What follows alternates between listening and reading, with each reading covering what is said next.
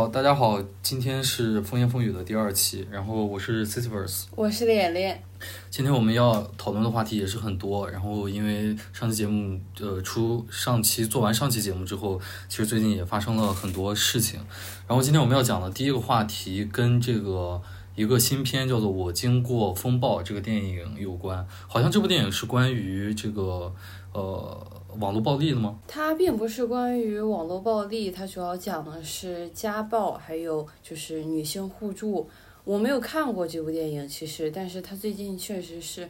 嗯，在网络上面广受好评啊。但是前段时间，这个主办方安排了那种现场观影的活动，然后他同时邀请了两位女嘉宾，就是都美竹和秦牛正威，让他们同场观影。然后非常有意思的就是，他在安排都美竹对电影发表评论之后，马上就叫了秦牛正威来发言。嗯，秦牛正威就拒绝了发言。他的表示就是他对电影没有什么意见，但是他对于这个主办方这样的安排是比较有意见的。就是把他们两位女性放在同场同时段的话，其实确实是，嗯，主办方的小心思，大家也都能看得出来。他们是想要用他们来引出一个呃与他们都有关的共同的一个男性朋友，呃，就是我们现在进去的某位朋友啊。呃，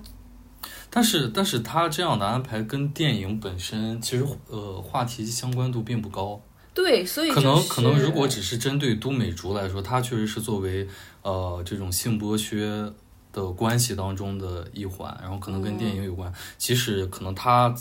自己没有遭受过肢体上的家庭暴力，但是他在跟呃那个凡凡那段关系里面是一种被剥削的嘛。就是这种状态，但是去邀请这个，这个这个这个这个，对对对，去去邀请他的话，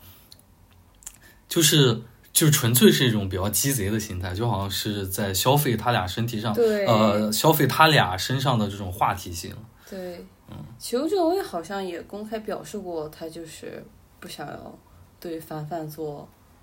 回复。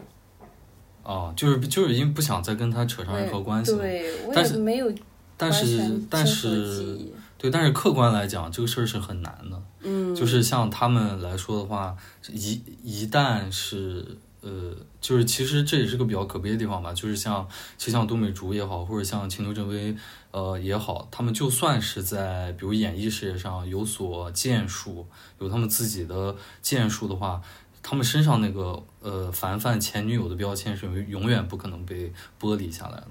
然后更何况他们俩现在其实也没有别的，呃，你比如代表作品啊或者怎么样的，也很难让人去看到这个。而且也很有意思，就是秦秋正威他说的那个话，就是是他针对主办方说的，就是说我不想继续发言。嗯。但是我们能看到那种自媒体上的新闻啊，或者说一些娱乐。板报的那种新闻，它的标题全部都是秦牛正威不满和都美竹同场观影。对，就其实其实很坏。其其实其实呃，本身我们俩，你看我们俩用这个节目的开场的这五六分钟来讨论这个话题，就对这个电影呃，我经过风暴。它的宣发起到的作用，嗯，就是就是包括像刚才脸脸他说的，呃，大量的自媒体去呃写这样报道的时候，用的都是这种火药味十足的标题，其实就已经呃当初这个电影宣发的策划。我们就已经中了他的道了，就是就是 就是我，如果我们 如果我们比较排斥这种做法的话，最好的做法就是不提这件事了，不管不顾，对，根本不提。但是但是，其实我不禁会去，因为我初次看到这个新闻，我们在做选题的时候，把这个作为这个我们在写稿的时候，其实我我我我是对秦牛正威有一个同情的心理的，就我觉得他是这件事情上的一个这种宣发上的一个受害者嘛。但是，呃，我也联想到，我我刚才仔细想了一下，我联想到，其实咱们国内的电影的宣发有大量的这种，就是其实道德上不怎么正确的案例，其实有很多了。然后。呃，包括什么假票房啊、做假数据啊等等的，包括就是一个电影，它提前，呃，它比如定了是五月六号上映，但是它突然当年的四月份提前上，就是等等的有很多做法了，就是包括撤档、改档等等的这些东西，呃炒这个电影以外内容的话题等等的吧，它都是一些常用的手段，所以我不禁怀疑秦正威自己可能也，你就要参与进去了。秦正威其实我觉得可能大概每个人都是很矛盾的吧。他前段时间不是刚刚结婚吗？他结婚了，对，你看这种消息我都不知道。对我也是在刷那种短视频的时候看到的，就是他在结婚之前改了名字，他把他现任老公的名字，还有。他喜欢的某个男明星的名字一起融入到他的新名字当中，你怎么看？那他现在叫什么名字？我还真记不清了，我有点记不太清了。就是这个，当时只是一看，但是他名字的这个解释确实是让我蛮惊讶。这个就是就是所有的这些事情，如果是一个普通人去去做的话，嗯，他都是有一些我觉得就是。一些值得我们去深挖的原因，但是因为他的身份，他首先是一个娱乐圈的人，他做任何的行为都会被理所当然的放在这个呃娱乐圈的聚光灯下。嗯，就即使他，你比如说我改名这件事，我不是在通过媒体我说出来的，是被媒体发现了。嗯，但是我作为一个就是普通人，我去看这个事儿的时候，我也不免会觉得说，哦，这是不是他在给自己炒话题？你懂我的意思吗？所以所以就是，如果你问我对这种事儿怎么看，我会觉得我看不了，因为我没有，对，就是我我们我没有办法去确定 他是真心想这么干，他真的喜欢你刚才说的那个男明星那么喜欢，以至于他要把自己的名字和老公的名名字就是就是和那个男明星的名字融合进去，还是说他是为了博出位？就是我我没有办法去厘清这这个关系。对，然后，但是其实就我们说了这么多，我觉得还是就是作为普通观众的话，嗯，我们还是不要因为就是比如说大家可能刷抖音看到自媒体的一个视频，说这个震惊秦牛正威不满这个 片方把他和都美竹安排在一块儿，然后当场发飙，然后然后大家因为这个事儿，然后去看这个电影。这些搞宣传的人很坏。对，就是 就是，我觉得我们我们讲这个话题的一个最关键的点，可能是呃呃，给就是作为观众的我们提一个这种提个醒，就是说，呃。注意这个电影的宣发，你比如说这个，就是大家千万不要因为这个电影的宣发徒增了很多好奇心，尤其 对，尤其是这个宣发看起来那么弱，就是有点不合理，它跟电影内容是无关的时候，你比如说现现在奥本海默也在做宣发嘛，然后你看这个诺兰，他他跑到不同的国家，甚至要去他去了韩国，然后这次也会来上海。前几天刚看到一个诺兰的，说他在夜店豪掷多少钱。就闻美女的脚，对，就是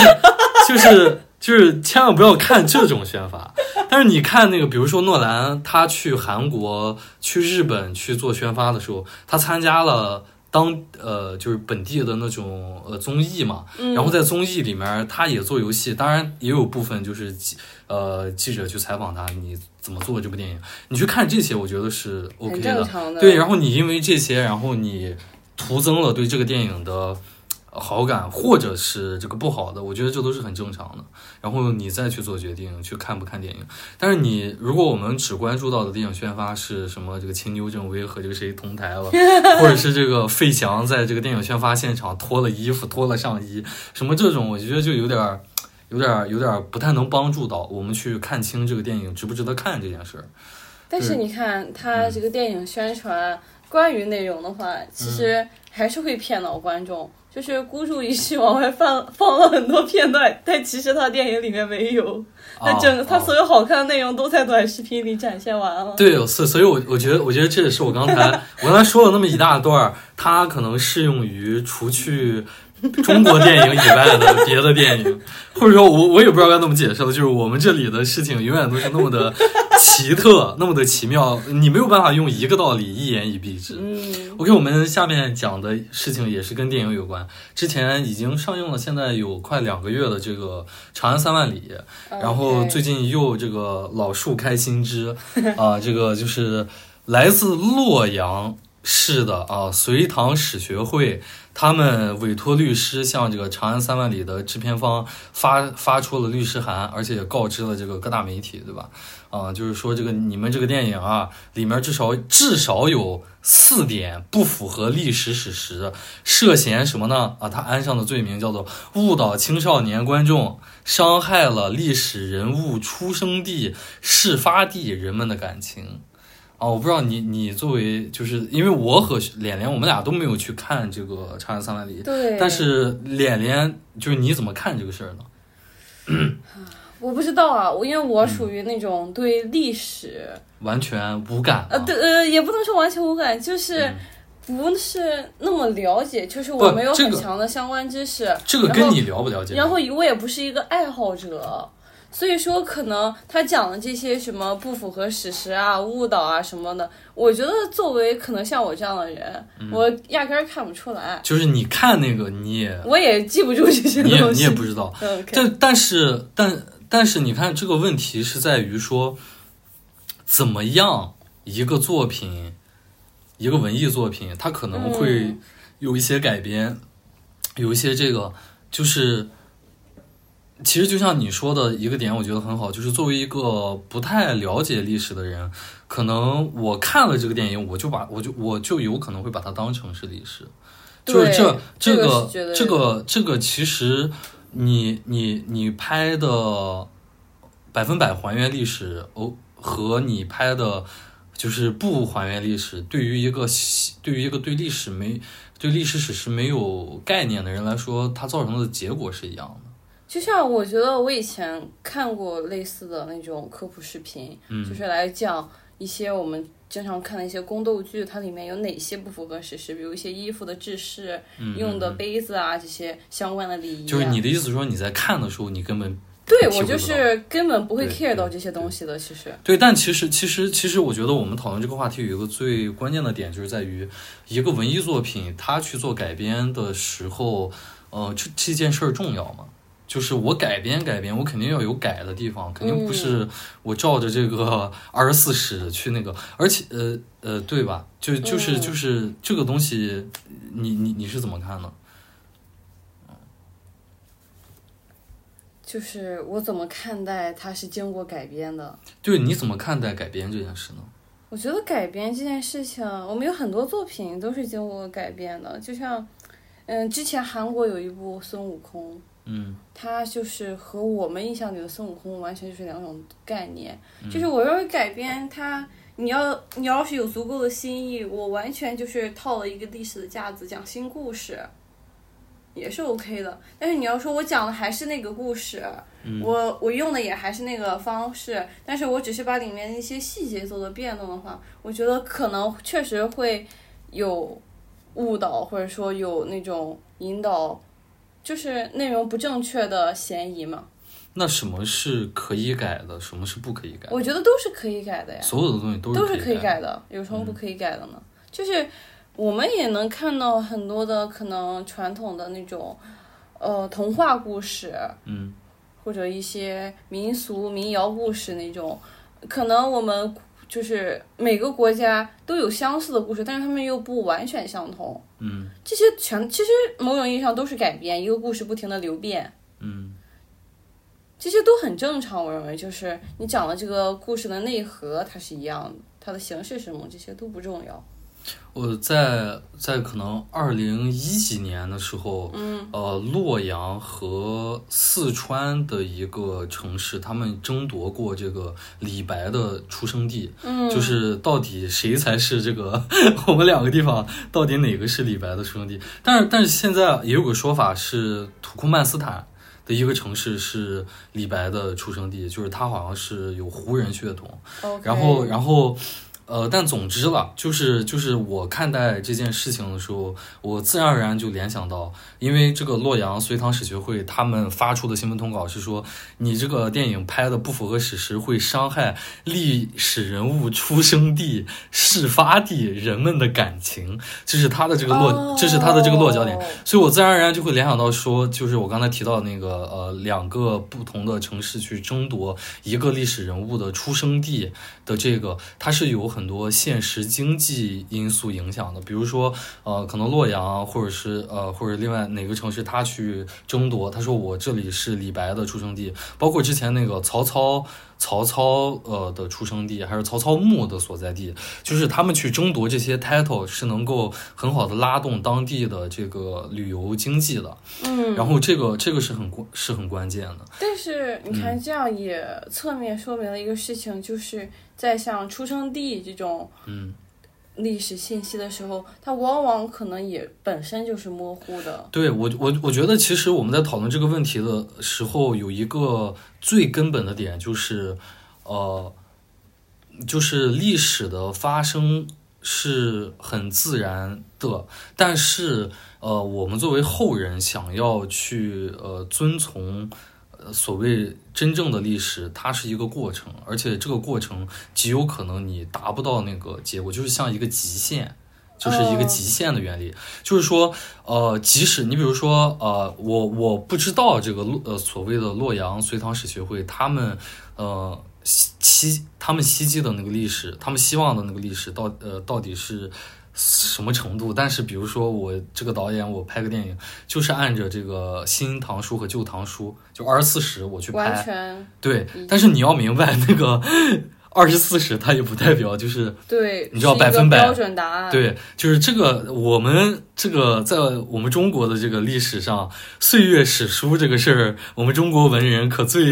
最最擅长了，就是就是什么该写，什么不该写。对啊，就是就是这个东西，我到底怎么样去相信？其实这可能呃永远都无从得知。嗯，对，但最关键的，他们我觉得他们所讲的那个点，可能有有很多是出自呃现实的考量，就是去为了追逐经济利益，然后也有一部分是太原教旨主义，就是对于这个，其实我很赞同脸脸说的那个，就是作为一个观众去看一个电影，呃，看一个文学作品吧，看一个文艺作品，它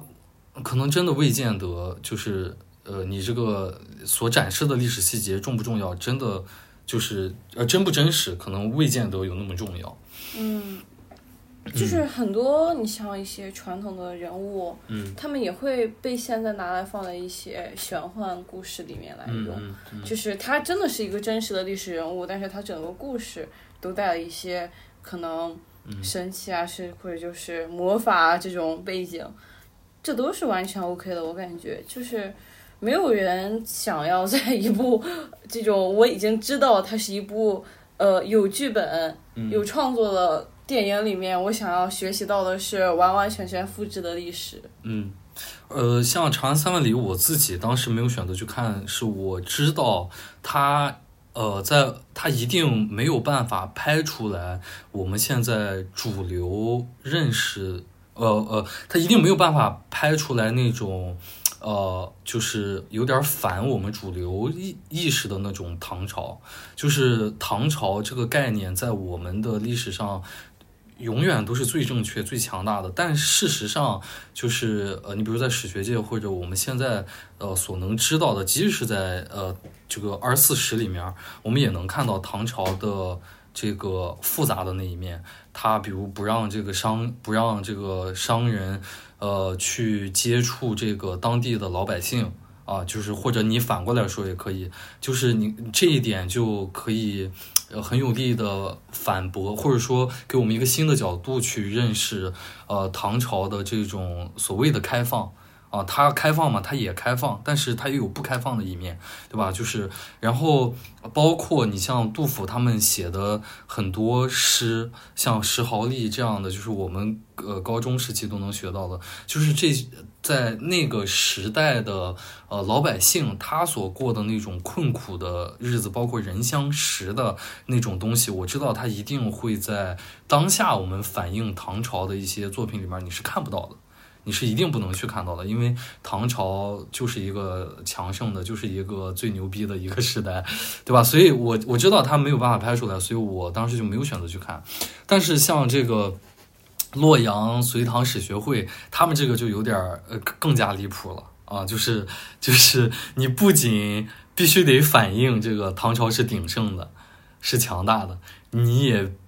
就是里面的事无巨细，你都不能做出呃一点点的这个改变啊，甚至你就得按照他们那些人的想法啊，就比如他们主张这个李白是哪的人，你就必须得去这样写。我觉得这有点太太离谱了。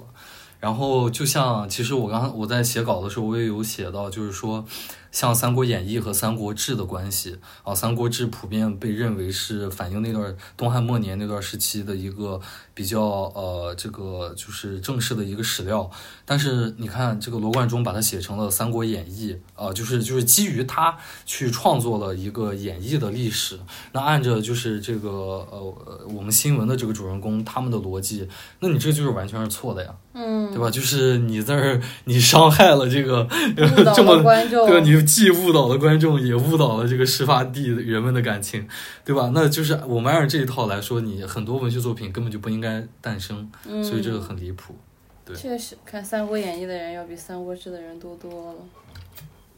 嗯。然后接下来我们要聊的下一个话题，算是。呃，这两天来说一个比较火的一个话题，我们 我们主打一个娱乐新闻这期，这个就是中文说唱圈最近又是再起波澜啊。虽然这个，我我我感觉其实我们已经很久没有听，就是如果大家不太关心这个中国的说唱文化的话，其实最近这两年算是比较平平淡淡，比较平淡的，对，很安静。无非就是我感觉最大的新闻就无非是谁跟谁分手了这样的。这样的，这样的，比啊，我我我的意思是说，上一个最大的爆点应该是马思唯和伊梦玲分手，可能让更多的呃，就是可能不太关心嘻哈我觉得这都不算爆点，我脑我脑海里想到说唱的爆点还是那个谁失去一根手指。啊，那个贝贝 贝贝的事。哦，那这还是我脑子里爆点应该有的。那是那是那是更早的事情，对，感觉好久。对，然后总之最近呃，先是这个知名说唱歌手法老，他被爆出来和一个网红叫紫菜蛋花兔，对，被爆出来他们俩的恋情，然后紧接着就是有大量的粉丝就开始了，就开始干活了，就是法老的粉丝，他们就开始。这个挖掘法老早期的一些不良歌词啊，呃，刚才我也跟他粉丝自己亲手挖的吗？对啊。就是他粉丝没有听过他早期的作品吗？以前黑粉嘛，就是黑粉了。我就我觉得，我觉得就是他未见得是那种，就是法老我爱你，可能是之前是法老我爱你，结果发现我操，你竟然谈了个恋爱，我我不爱你了，或者是或者是就是本来不喜欢嘻哈文化了，也有可能就是然后就挖出来他早期的一些不良歌词。你刚才我刚才给脸脸看了，你有你还有记得吗？有，但是。我说实话，不是我我我的意思说你你能说出来吗？给给观众说说说几句，他大概的不良歌词是是什么？他大概的不良歌词就是造谣一些明星和我谈恋爱，和我上床，然后然后。呃，攻击一些就是用一些女性的器官来攻击别人嘛，就是在歌词里面提到了这些词嘛，对吧？就是就是，其实可能我们只是用“不良”两个字，呃，可能会引起一些歧义。总之就是那种说唱歌手他装逼嘛，然后就是在歌词里面提，今天这个就是我跟他好像说的是黄子韬啊，就今天我要就是很多很多这种了，对对对，然后就是呃会提一些女性器官，就像连连说的。然后包括涉及到这个一些其他的就是说唱歌手都会提到，早期说唱歌手都会提到的一些东西。就是他的这几首歌有几个是我以前其实听过的，但是我没有想到就是这已经属于他早期作品。对，而且我也是今天我突然意识到，哦，可能这些作品已经应该听不到了，因为这也是就是地下说唱歌手，我走到地上走到主流的必经阶段，是在我们这里。OK，对吧？是在我们这里。你比如像呃，Eminem 或者是这个任何说唱歌手。他成名前，他说这个操你妈，和他成名之后，他照样说。但是在我们这里，你是不可以的。你在没有人关注的时候，你可以歌词里面写一些骂人的，或者是就任何东西吧。但你一旦成名了，一旦现在有这么多人关注你了，你就不可以了，你就要变得 positive，你就要写一些正能量的歌曲。像法老还有呃盖他们，像盖，我觉得是个最经典的例子。他他在中国说唱圈。火就是因为他写了那首超社会，我不知道这个名字可不可以被提，就是总之写了这首歌，那首歌的歌词里面就是写了很多那样的，基本上每一句都是你无法想象，就是我们现在这个环境里面不可想象的那些词。但但是他早期的作品确实是好听的，呃，我看看你怎么评价好听了吧？我觉得就是有意思的。我我不会觉得好听。你 就是他就是典型的，他就是他就是歧视这些呃这个盖这边这个潮派的歌手啊，没有。我就是单纯的不喜欢嘛，单纯的不喜欢。然后然后，总之了，就是呃，我们刚才讲到有大量的粉丝去挖掘这个法老他早期的这种这个这个歌词嘛，嗯。然后以及呃连累着他的这个女朋友紫菜蛋花兔啊，他自己在朋友圈儿当时这个呃发过呃一发过一篇这个朋友圈是讲大概就是讽刺这个 讽刺这个这个，哎，我不知道这个该怎么这也不能说是讽刺吧，这只能说嗯。他在质疑嗯。质疑我们是不是应该这样做，就是在一些嗯全国可能都需要使用黑白图片，然后不能娱乐的日子，我们是不是就是必须这样去做？嗯。他他他他产生了一种这样的质疑。对对，主要是呃，主要是呃，这个就是类似，比如汶川地震这样的时候，就所谓的国殇、国殇日的时候，在我们这里不是你要就是禁止一切娱乐公公共的娱乐活动嘛，嗯，然后就是比如说你玩不了网游啊，或者看不了演唱会啊等等的这些，然后这个法老的嗯现在的女朋友紫菜蛋花兔曾经呃在自己的朋友圈发表过一些言论。呃，就是他也不是直接在呃攻击这样的做法，他是在攻击说，呃，每当到这样的日子，如果呃，就是比如说我是一个主播，我还在我在这样的国商日的时候，我还在直播，然后会有一呃大量的人在我的直播间说，来骂我。呃，对，说你别直播了，今天是是什么样的日子？紫菜蛋花兔攻紫菜蛋花兔在他的呃朋友圈攻击的是这些人，他的原文是说他们就像一块儿会生长的黑布，切割着舞台上荧幕的光。你若问是谁在操纵的，你若问是是谁在做操纵的黑手，放眼望去，坐席上还有凹凸不平的印记和没有稀释的肮脏，这甚至是个单压的。就是他这个，甚至他的文化程度有点超过我的想象。呃，就是虽然写的很诗意，他甚至还单押，就所以你单看这个，甚至他只是一个擦边女网红。对你你单看他写的这个，你就能猜出来他一定是对说唱感兴趣的。确实，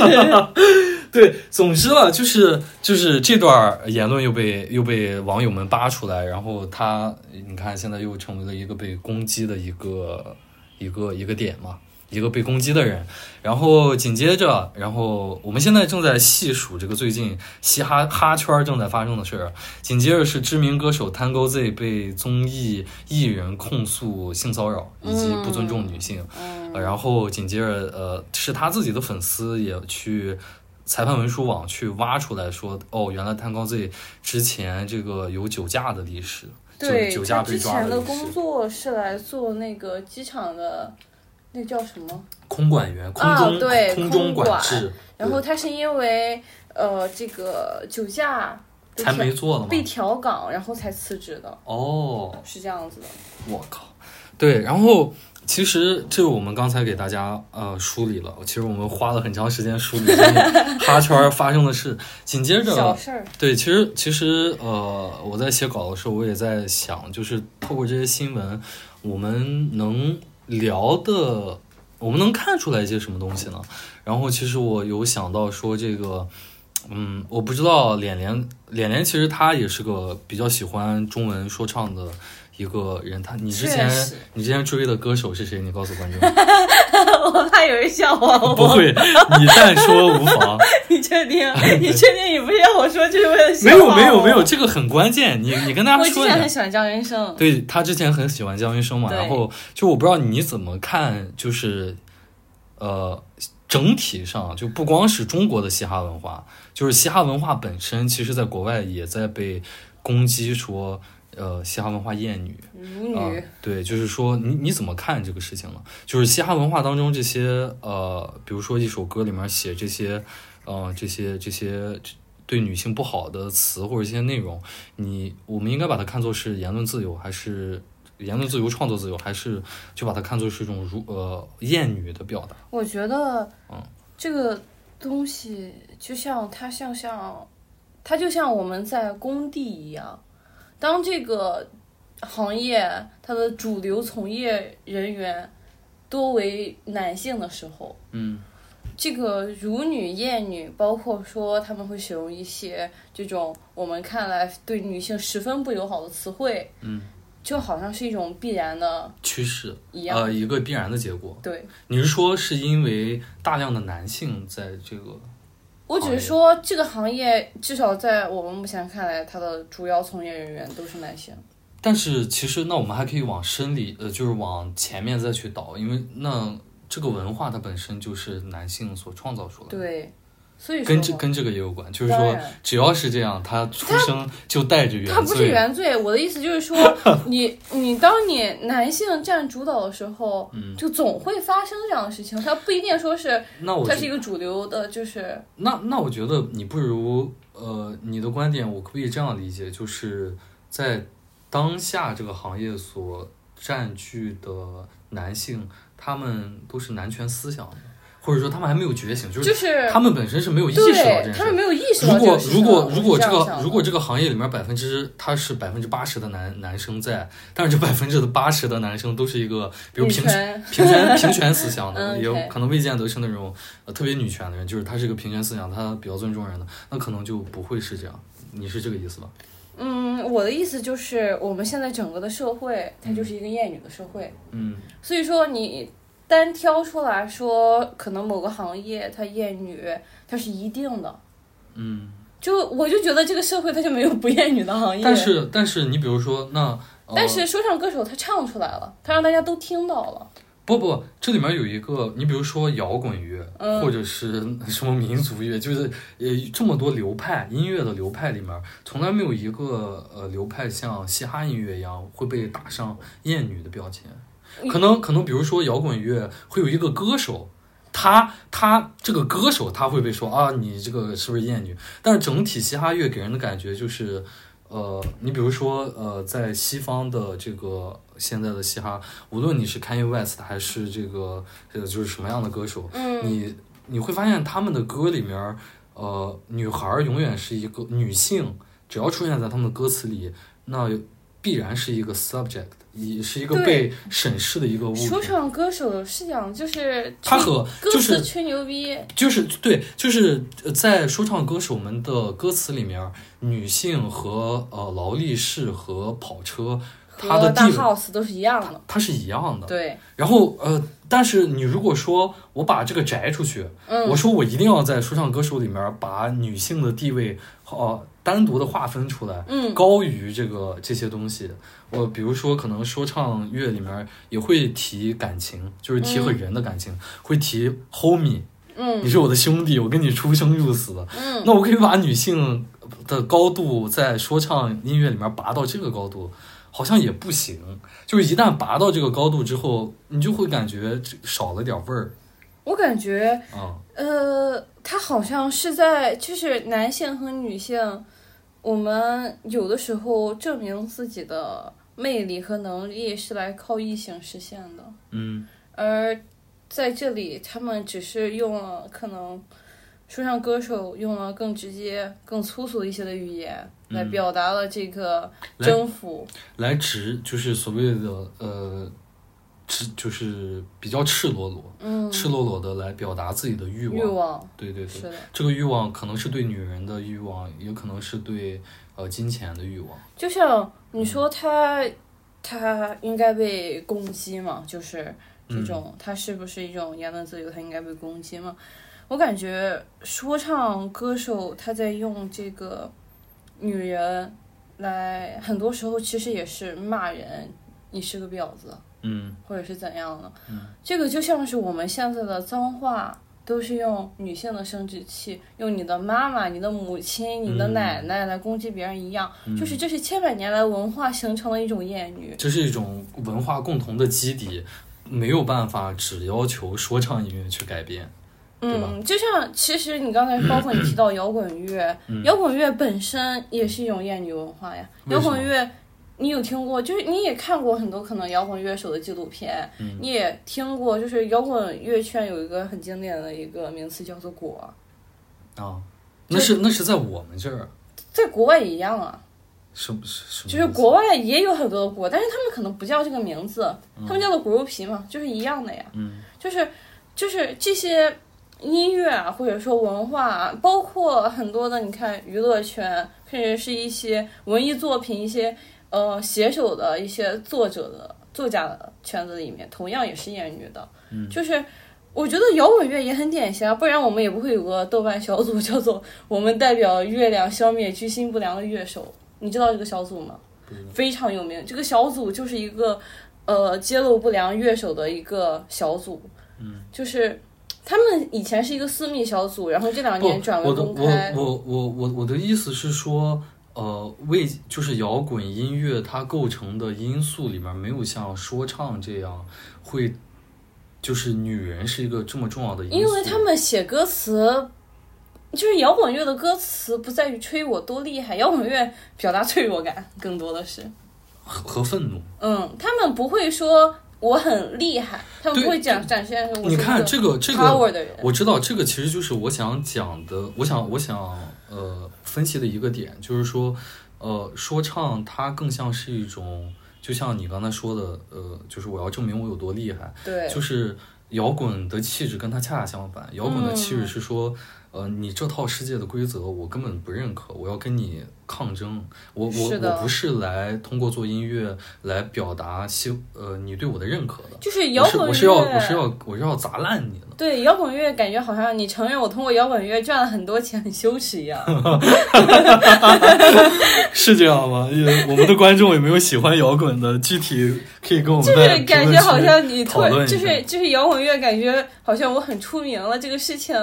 就是不是那么好，似乎。嗯但是好像说唱里面也不是那么好。不啊说说唱，你看，尤其是在我们这里，我觉得它异化的更严重。就是其实说唱它也是有反叛的基因的，对啊但，是但是在我们这里，个个都变成宋江了，就是急不得想去获得那个体制内的认可。你看我说就包括那个谁张云生，他们嗯都是以前高喊啊，我就要做 underground，我就要做这种 battle 什么的。嗯然后后面可能大家见到了他们，也都是在主流音乐市场，嗯嗯，也很有意思啊。就是这些曾经高喊过 underground 的说唱歌手，我觉得我们现在都能叫他们对，我觉得，我觉得我上综艺。我我觉得这其实也是赶上了这个大的时代，就是你比如在上世纪，哪怕是上世纪九十年代的时候，如果你是一个说唱歌手，你是一个中国的说唱歌手，或者你是一个美国的说唱歌手，你还是在 struggle 的，就是你在拼命的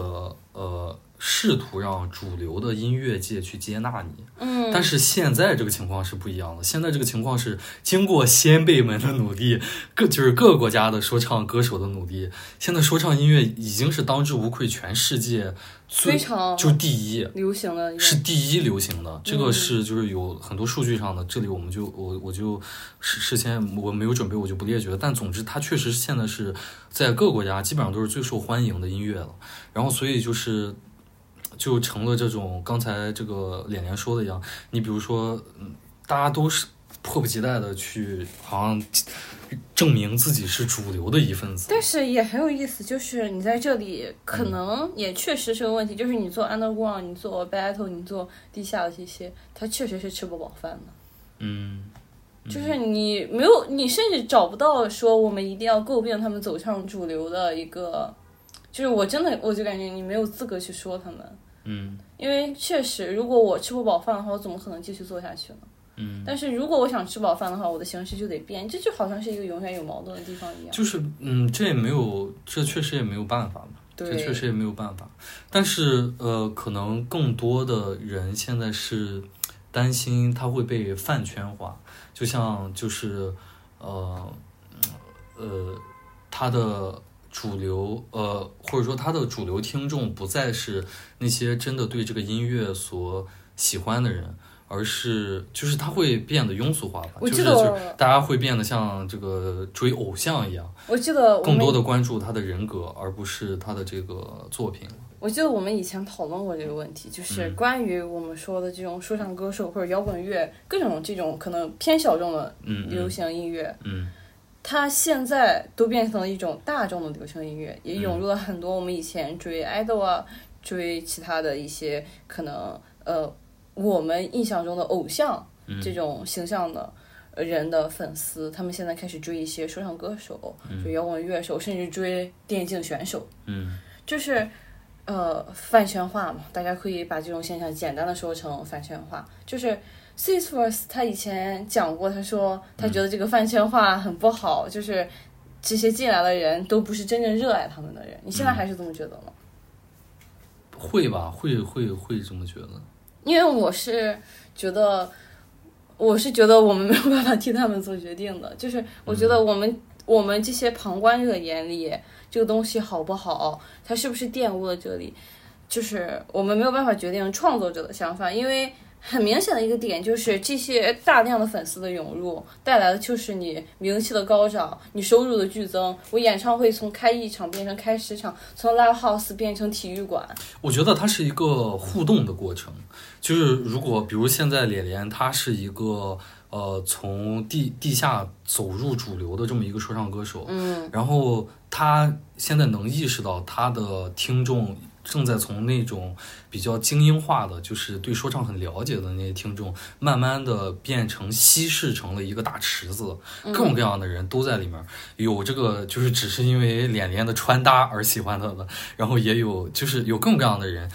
但是在这个时候，他接下来的做法是掐烂钱。而不是你知道通过自己的作品去提升这个那些那些喜欢你音乐的人的那些普通观众的比品品味，那些嗯品味，就是你比如像艾米纳姆，他不是有首歌叫《Stan》吗？嗯，他那首歌讲的就是呃一个喜欢他的粉丝对他痴迷到了想要和他在一起的程度，嗯然后他把这个过程用了这个互相写信的方式写成了一首歌。你看，就是呃一一个好的歌手。他是会有一些这种思考性的东西在里面，会他会去主动的思考我跟听众的关系，而不是仅仅在思考说，哈哈，现在你们都听我的歌，我要盆满钵满了。我原来在这个出租屋里吃泡面，我现在可以顿顿这个米其林，呃米其林了。就是他会去思考，哎呀，家我能意识到我现在被这个众星捧月了，这个这个不太好。就是，然后我再主动的去想各种各样的办法去处理这个关系，那我觉得这是 OK 的。但是如果你是只想着掐烂钱，那势必会导致这个，反正整体的这个市场行情会变差，就是就是大家会越来越不关注这个歌了，因为这歌就变口水了嘛。但是你看，我觉得我想到一个很有意思的，就是嗯很典型的最近一首歌，也不是最近啊，前段时间很火，就是雪嘛、c a p e r 的雪。嗯，这个歌真的很火，就是大概很多人都是真的觉得它好听的。嗯，那这首歌，我觉得就是你作为一首说唱音乐，你本身也确实是好听的。嗯可是很多人就是疯狂地批评它饭圈化，嗯喜欢这首歌的都是女粉丝。嗯我觉得，我觉得，我觉得我也是赞同的。我觉得这首歌是好听的。我觉得这里有一个很大的问题，就是我们这里对于音乐的要求，呃，它有点太价值观太单一了。就是我们，我们对于编曲这些这些稍微有点门槛儿的东西，我们懂的人太少了。我们唯一能看懂的就是歌词。压的真多，唱的真快。对对，就是就是，它不仅仅在说唱上，就即使是那些普通的流行音乐，大家也不太会去关，就是作为普通听众，你也不太会去呃，稍微想去研究一下，说呃或者想去关注一下，说，哎，这个旋律怎么样？这歌好听，好像不是因为这个它歌歌词词，好像是因为它这个编曲上，这个歌手他做了一些创新，小的点，哎对就是很很打动人。就是就是我们这里的呃，我们更多会说，哎呀，这歌词写的我太我太感动了，然后然后或者说这歌词写的真高级，真牛逼！然后因此这首歌就是一个牛逼的歌了。就是我们这里的不是说这个标准不对，我的意思是唯一的标准。对，然后紧接着在这个就像脸脸说的一样，我们在说唱里面也开始套用这种标准，嗯，就是我操，这个这个歌手他写这歌他他四压压了十句，哦，真牛逼！你看那个谁，他写的歌就他只一直他一直在单压，就是我觉得像这个什么中国新说唱也在这里面起到了不可磨灭的 负负面的这个效果，就是即使这首歌他写的很烂了，就是他歌词很口水了，但如果他在编曲上有这个创有这个我觉得牛逼的地方，那我觉得这这也是好歌，就是我没有办法，就是哎，这个这个东西，但是其实也有成功的，你像马思唯，他确实不是，他的很火的歌也确实不是压的真多、唱的真快这种类型的。就是 flow 嘛，对，就是这其实这里面也也涉及到，就是老我们总说这个 flow flow，就是你要有变化嘛，嗯，就是就是比如说，可能我作为一个这个说唱歌手，我会十种押韵方式，但我在一首歌里面，我可以丝滑的运用六种或者九种，嗯。其实哇，那那这个歌手就太牛逼了。就是你所以呃，这个你听说唱的时候会感受到那种变化，就是在于这个歌手他用的 flow 的方呃种类嘛，嗯然后他衔接的这个够不够丝滑。嗯我觉得就是，哎，我们这个如果谈到就不不继续往，不我们就不继续讨 论说说唱这个事儿了。我们可以我们讲一下这个刚才他说的 Capper 的这个这个事情。对，就是就是在我们这里，为什么呃女一个说唱歌手她的女性听众多，反而成为了她的某种原罪呢？这很有意思。其实，对你你怎么看待这个事儿呢？就是我认为这就是男性的自大，一个方面就是男性的自大，另一个方面可能很多人会偏向于认为说说唱歌手或者说说唱音乐。它本来就是属于男性的娱乐方式，就像电竞一样，就是你们女性没有这个能力，女性或者说你们没有这样的审美，就是这这种娱乐方式好像就是不属于女性的，所以说啊，这可能也是一种男性的自大了。他是你是说先天性的就带这种这种这种审美的要求嘛？就好像说所有的男的都觉得女的根本就就就不该来听说唱。不是，就是我觉得他们就是一个方面，就是他们确实就是男性的自大嘛，就是他们觉得女性。呃，喜欢的东西就是垃圾，就是你们没有这个审美能力。你们看看说唱歌手，你就是觉得他长得帅，他穿的好看。嗯。然后另一个方面，可能就是嫉妒。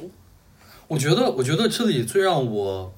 呃，我赞同你刚才说的点，但是就是我觉得，我觉得有讨论，呃，就是那样的会那样觉得的男生，其实没有什么值得讨论的意义，嗯，就是就是就是会觉得说女的这个审美就很低，然后就就这样那样的。我觉得，我觉得这个其实没太有去讨论的意义。我觉得有有讨论的点是在于说，OK，我作为一个女性，我就是因为这个歌手他长得帅，帅或者怎么样的，我去喜欢他这件事儿，为什么会让广大的男性男性去攻击呃 Capper？就是就是，你看，比如我我的话，我会觉得说，我会觉得不是因为你是一个女的，然后你去呃喜欢这个歌手的长相，就因此不好。我是觉得说，你是个男的，你也就是无论男女，你你喜欢你去追一个，就是整体吧，这种追星的这种这种状态，我自己是不太能够呃共情的，所以我会觉得他不太好。你觉得所有的男性都是这样觉得吗？还是说这种说法其实是一个一个借口？我觉得就是一个自欺欺人，是一个嫉妒的，对，也不是自嫉妒吧，就是嗯我觉得就是在自欺欺人。就是你说呃，你不喜我不喜欢你追星的这种方式，嗯而是你呃，我不喜欢你这种什么呃，喜欢他的长相或者是怎样的，就是在我眼里，这个全部都是一种自欺欺人的方式，就是。就是说明白一点啊，就是在我眼里，这个事情就是干你屁事儿。嗯就是这个明星他没有站出来说啊，我今天我不喜欢，我不希望你们只喜欢我的脸。就是这个女的，这个女粉丝，她也没有站出来说什么，嗯，我只喜欢她的脸。但是所有的男性，他的脑海里看到一个女粉丝喜欢一个长得帅的，他啊，你就是喜欢他的脸。看到一个女粉丝愿意为他花很多钱，可能买票、买各种东西、买专辑、买这些，他也会觉得啊，你这就是在追星。这个东西就是干你屁事儿，就是人家一个愿意花钱，一个愿意收钱。嗯，这是一种共赢的方式，就是真的就是。嗯，没有什么值得别人来做评价的事情，他也没有对这个市场造成什么不好的影响。你说，呃，我多一个女的，就是来买专辑来干嘛的话，这不是一种大家共享的一种很好的方式吗？为什么？就是你你能理解那，你能理解就是追星可能会导致呃劣币驱逐良币这种。事情的发生的这种想法吗？就是就是就是就是我们一开始讨论的这个这个点，就是就是可能大量的这种只是因为呃一些比较肤浅的因素而喜欢这个歌手这件事，可能会导致这个这个歌手他本身或者是乃至这个音乐呃流派，如果最终的主流听众都是这样的人，可能会导致这个音乐它滑向一个。呃，就是比较低水平的，哎，比较对。但是你看，你能理解这种想法？我的我的想法就是，如果这个人的音乐真的差到一定的程度，即使他有一些这样喜欢他脸的女粉丝，他仍然无法在这个行业立足。你会有这样的想法吗？但是你看，比如已经被搞进去的凡凡，嗯，还有还有黄子韬，在一六年、一七年的时候，他呃，黄子韬当时是他。他他搞了他自己做了一系列的说唱音乐，我知道，My Underground，但是都很差。嗯，然后他自己提出来了一个概念，叫做他说我搞的这个不是 hip hop，不是 hip hop，叫 C pop，就是叫 Chinese Chinese pop，叫中国流行乐。对，然后然后就是就是你看。会出，然后他们的粉丝都是很狂热的那种追星的粉丝嘛，然后就是，就有点儿，你知道那种状态，就有点让人担心，所以才会导致像你说的。可是他们本身就不是说唱歌手啊，他们他们他们本来就是 idol 啊，嗯，就是这有什么好担心？他们本来也没有和你说我就是一个说唱歌手，我还是这样子。那但你看凡凡他不是摇身一变变成了中国说唱音乐的这个。这个相当于是一个什么，就是教父一样。没有人，我觉得没有人觉得他是教父，即使他的粉丝也没有说他就是就没有发自内心的就是真的觉得他是这个说唱音乐的教父。大家心里对他的认同就是就是他他的一个 idol，不是就是他在做这个中国好声音，呃，不是中国有说唱。新说唱，哎呦，这名字就中国中国中国新说唱的那几年，他在国内的话语权确实很大呀。你看那些那些地下说唱歌手都要去巴巴结他嘛。就是如果他没有这么大的影响力，他在说唱这件事情上没有那么大的影响力的话，我根本不会舔他，就是就像之前骂他一样，就就可以可可以了。就是也有个说唱歌手曾经发过微博说，大家看到的舔他的舔的并不是他的，就舔的就是他的资源嘛。嗯。但是他的资源并不是因为他是一个说唱歌手，他有的资源，但是他的资源是他本身就是一个 idol，他本来可能就是，而且他本来就是一个国际，嗯，视野下的就是一个国际范围内的 idol，所以说他肯定是要有能力把你介绍一些好的制作人，好的 MV 导演，嗯，他就是有这个能力的呀，这跟他是不是一个 rapper 没有关系，即使他说我是一个 vocal，我我知道我知道这就是。但是这导致了他在这件事情，首先他在说就是说唱这个事情上有很大的话语权，在当时，嗯，然后他的这种是不是有影响力去影响，就包括他自己后来也组了个厂牌嘛，嗯，就如果他没有这个这个什么，这个这叫什么没有进去的话，嗯，你看他他是不是能影响到现在中国国内的说唱的这个制作的风向？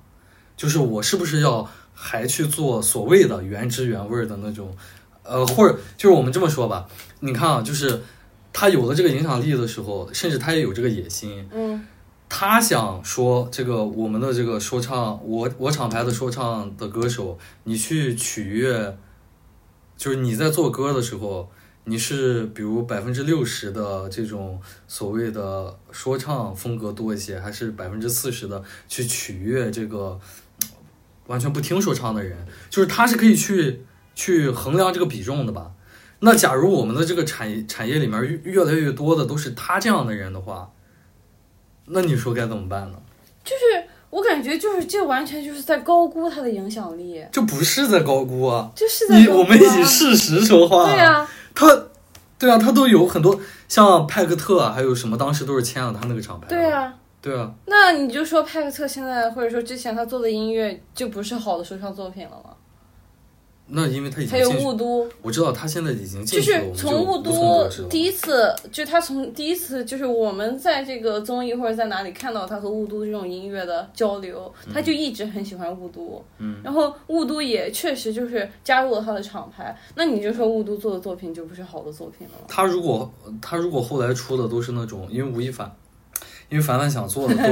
因为凡凡因为凡凡想做的都是那种就是宣扬我们这个呃，就这得好，中国风嘛，就是这些东西嘛。如果雾都之后出了类似这样的歌，那我就觉得那就不是好的音乐作品。但是他问题就是在于他在他厂牌那段时间，他也没有出这样的作品。好像是有出吧，他们不是合作出了个 Cipher，那 Cipher 里面就是就是这种，但是我们也能看到有个有一个 cipher 叫红还是叫什么？你光听这名儿就已经对啊挺离谱的。对呀、就你我们现在脑海里所有的有名的说唱歌手，嗯几乎全都参与过这个这个作品。对啊，就就是打倒啊什么东西的。现在的这个状态就已经很烂了呀，很差了。但是你看这个状态，嗯就是你真的觉得就赖他赖粉丝吗？还是赖我们上面最就是来决定你唱什么？对这个原因肯定是很多样的，不能完全赖谁嘛，嗯，对吧？但是就是这这也是个很重要的原因啊。就是嗯，我我我觉得这样就是在高估他的影响力。我们现在这个在这个问题上也取我们两个就聊过很多次类似的话题，没没有办法取得一致。对，就包括我会觉得你说，嗯，很多说唱歌手都有过相似的问题。你像早期的这个 PG One，嗯然后什么 TT，、又是什么现现在可能还有一些嗯。因为综艺或者因为呃长得帅，因为什么东西突然被大家看到了一些说唱歌手，可能一下就有了很多女粉丝。嗯，你像 PG One 啊、TT 啊，或者是还有不，我觉得是不是女粉丝？思唯都都被，包括法老我觉得，都会被我觉得，骂。我觉得是不是女粉丝这个不重要，就是重要的是，呃，还是我刚才讲那个互动的过程吧。嗯，还是那个互动的过程。然后，呃，我们刚才有讲紫菜蛋花兔那个事情，我不知道，呃，你觉得应该怎么去看这种事情呢？就是怎么又聊回来了？对，就是关呃关于紫菜蛋花兔他在朋友圈表达的这种想法，就是这应是应该被拿出来进行道德批判的吗？紫菜蛋花兔在朋友圈发表一个不那么不那么支持我们现在一种呃就是你在就是你在国法，就是在国商时期，呃，完全禁止娱乐这件事儿，然后我作为一个呃公众人物，我私下里表达了这个一些呃不同的看法，嗯这件事儿就是我表达看法这件事儿，嗯，呃，是一个应该被拿来道德审判的事。我觉得这个东西就像是一个。嗯，我参加我参加这个纪念活动，嗯我我非常支持这种行为，它是一种天然的道德正确。嗯所以说，当你一切与这些相左的想法出自一个公众人物之口的时候，他都会被批判。但是你就想说，如果我只是一个普通人，我今天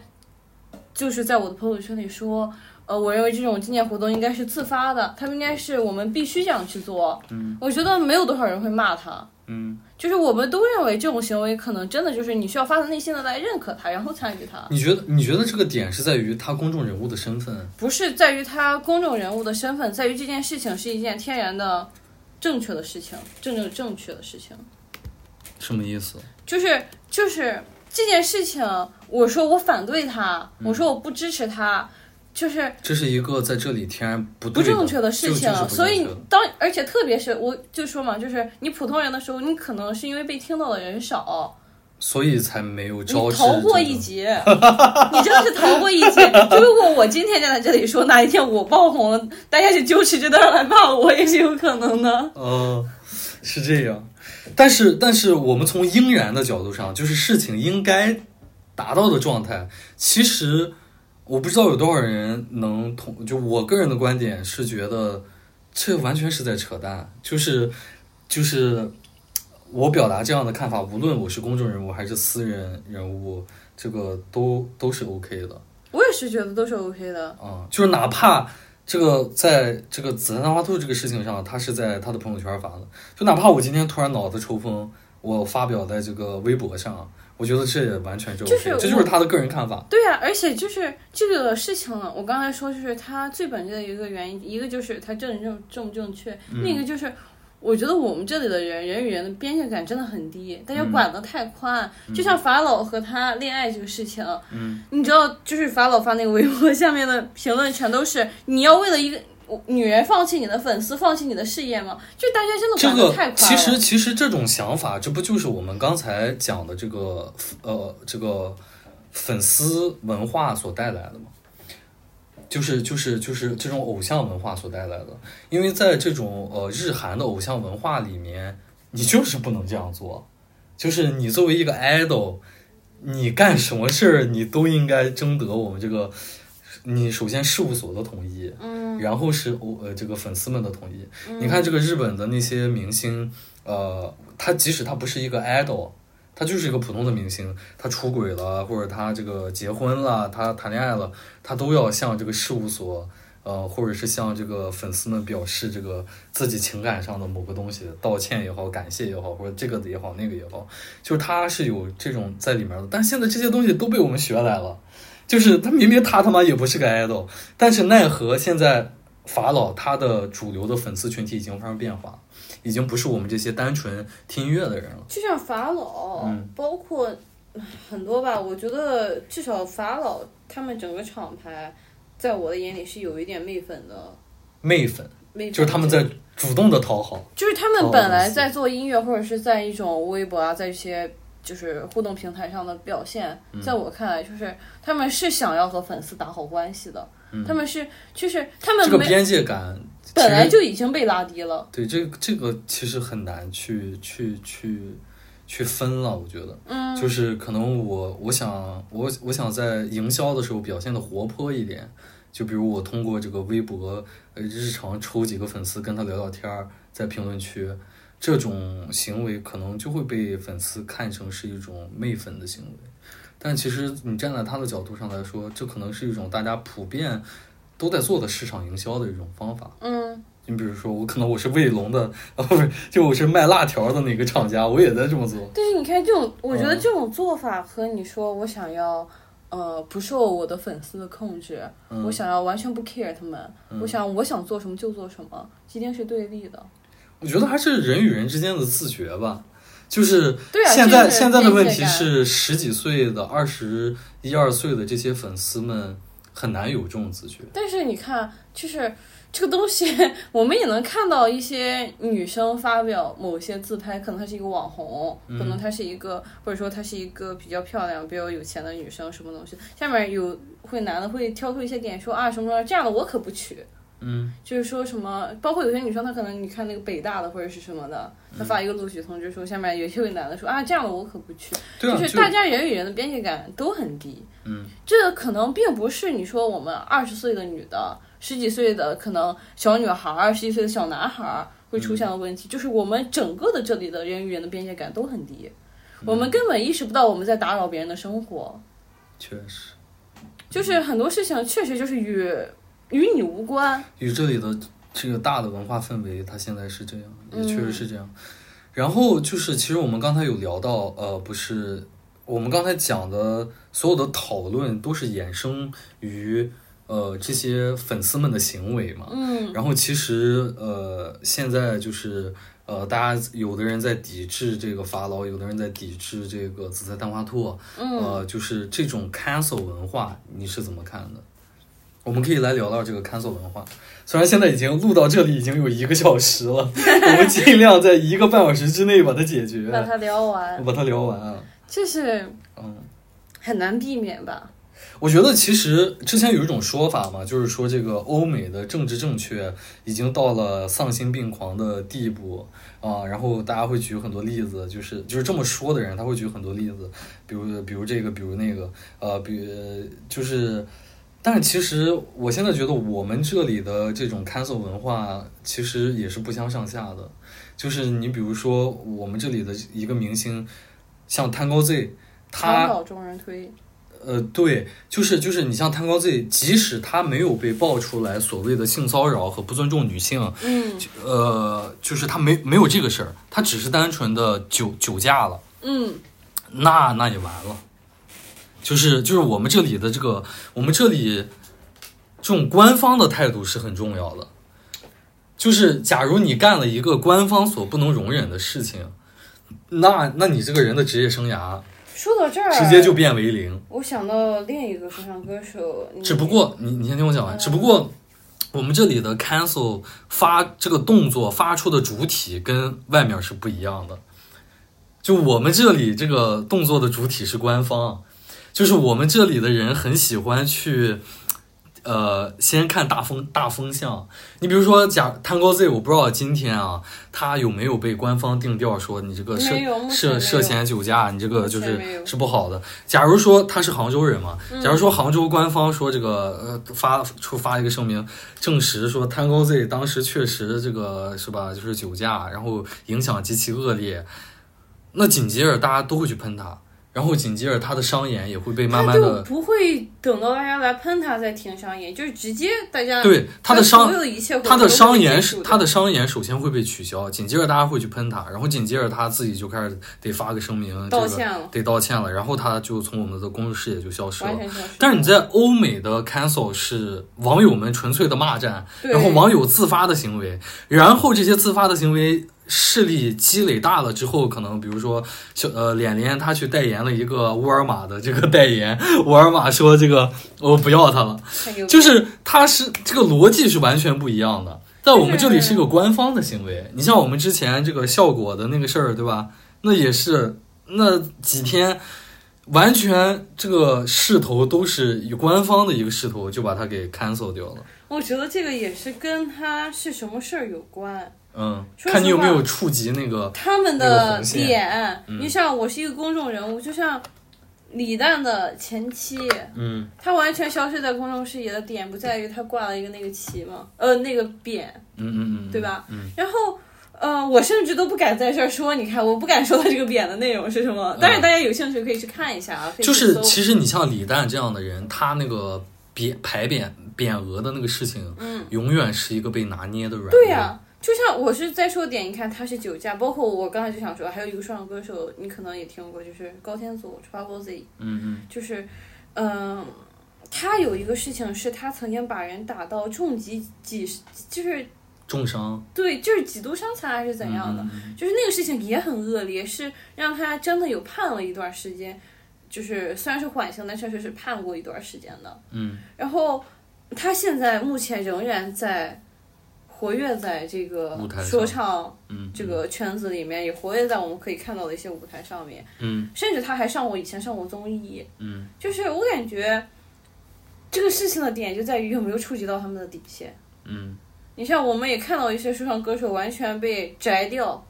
你就像我们经常说的那个 P 几万呀，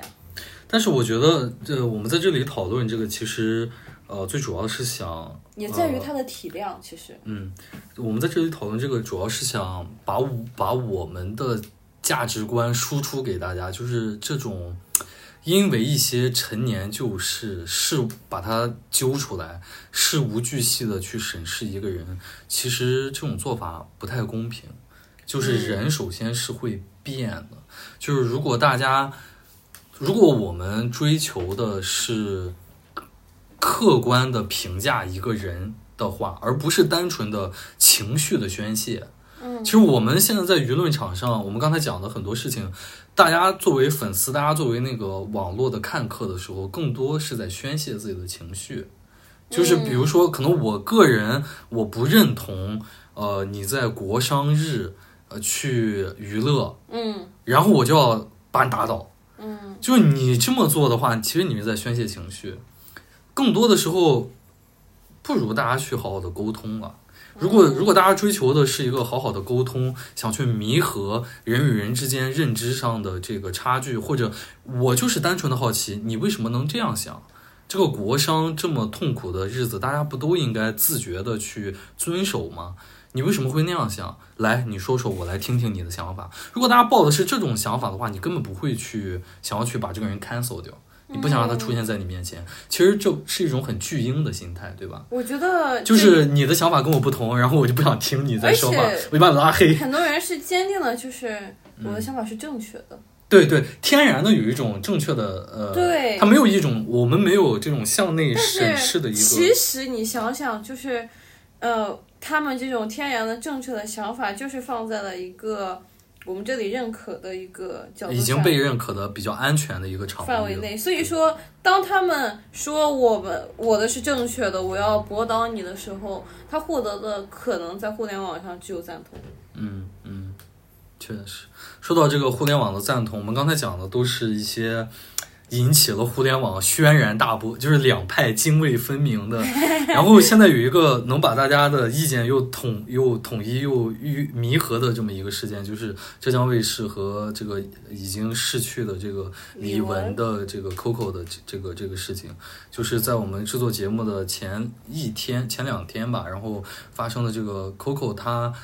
生前控诉浙江卫视这个应该是中国好声音节目组的这个录音被爆出来了，然后他在这个录音当中去控诉好声音节目组赛制不公平啊，然后包括呃这个自称参加过好声音录制的一个选手，呃，然后他。呃，发的微博去说这个好声音节目组，其实他们比赛的名次都是明码标价的，你花几十万就可以买到，比如呃第几名、第几名这样的。结果第二天呢，他这个推呃博文又被删除了，嗯呃，然后他也去声明说这不是他自己删的，然后第三天。他又发表声明说，啊，这个我第一天写的那些都是我自己编的，啊，都不是真的。我觉得这个事儿就很有意思。很幽默。啊，然后这个现在网上大家都去声讨这个浙江卫视，然后呃，结果发现这个浙江卫视当天这个录音被公布的当天，它的收视率还是第一。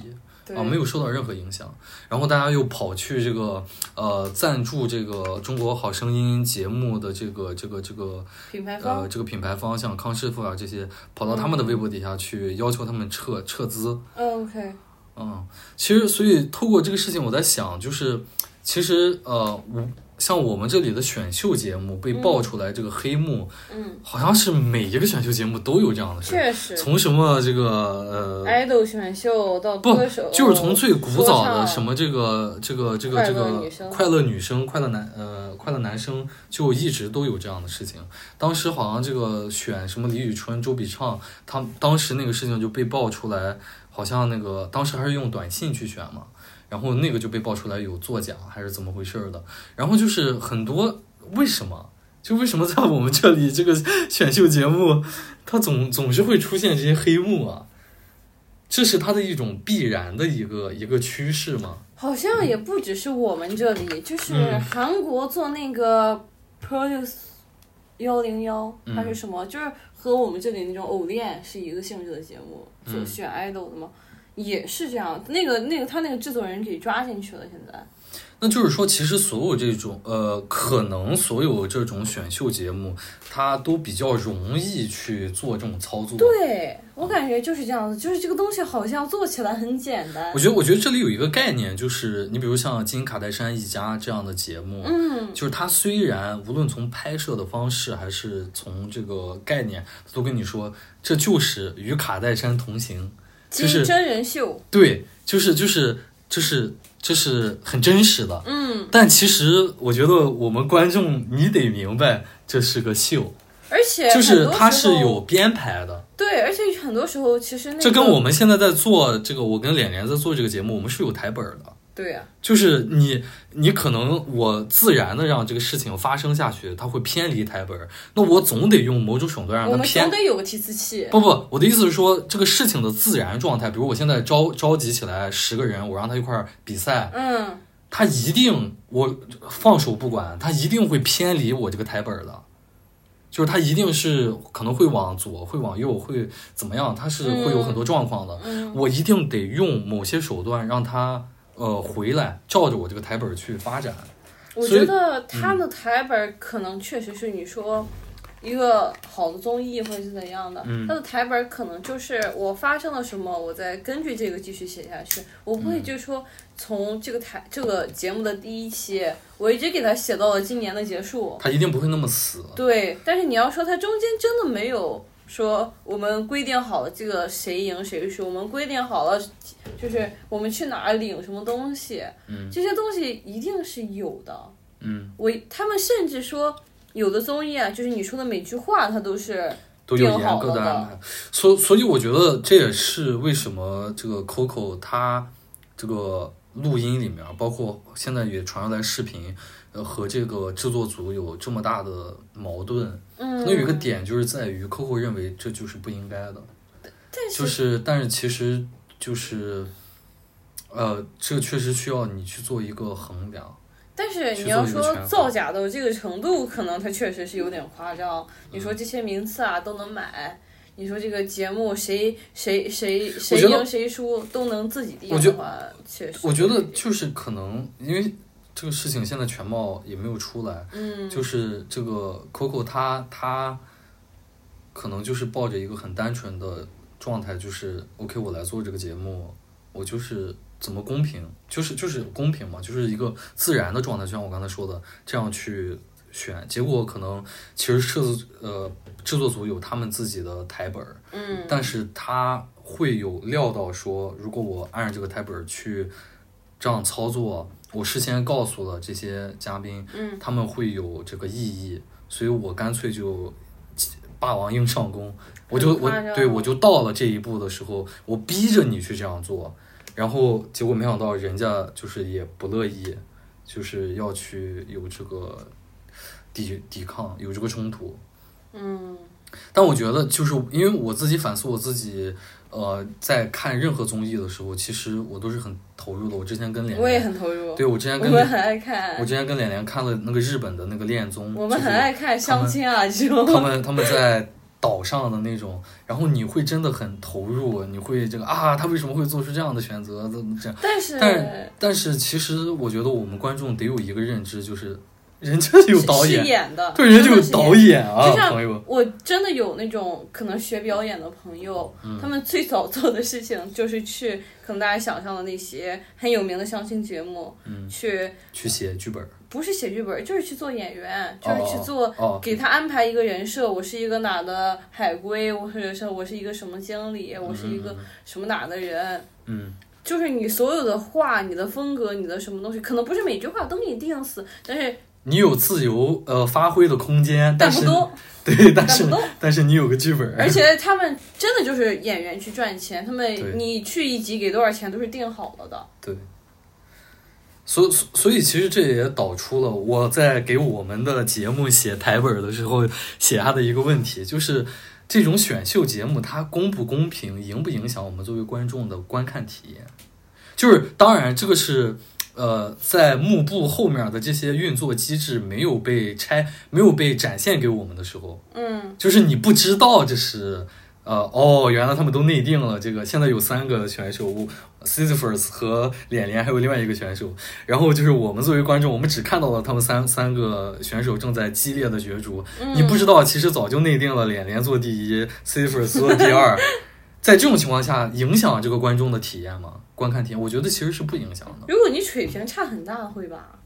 啊。就是如果你水平差很大，会当然不能让你看得出来。就像你你下这个围棋，你给我把这个东西都围完了，结果我是第一，那多少有点离谱。对啊，那那肯定他一定不会这样。但是你看那哦个像我们这里的很多综艺节目备受诟病，就是这个原因。我觉得他他会刻意的制造这种话题性。就是上次打败他的那个人的水平，可能就是确实在很多观众眼里看来很差，